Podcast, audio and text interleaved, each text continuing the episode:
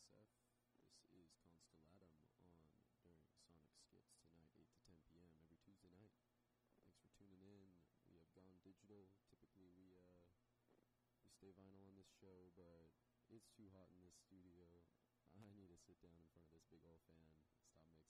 So I've uh, been put, putting together various